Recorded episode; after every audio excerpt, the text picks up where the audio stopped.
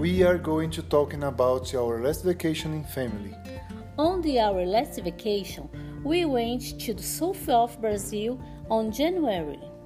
We went to Rio Grande do Sul. We knew the biggest beach of the world, that is called by Cassino Beach. Gramado is more expensive than Canela, and Canela is smaller than Gramado, but it is the best city. We knew Cambará do Sul, where is the biggest canyons of Brazil are situated. Its weather is coldest. On that region, there are most delicious wines of Brazil. But my family likes more Santa Catarina than Rio Grande do Sul, because in Santa Catarina there are more places to visit and more beaches. That, that it.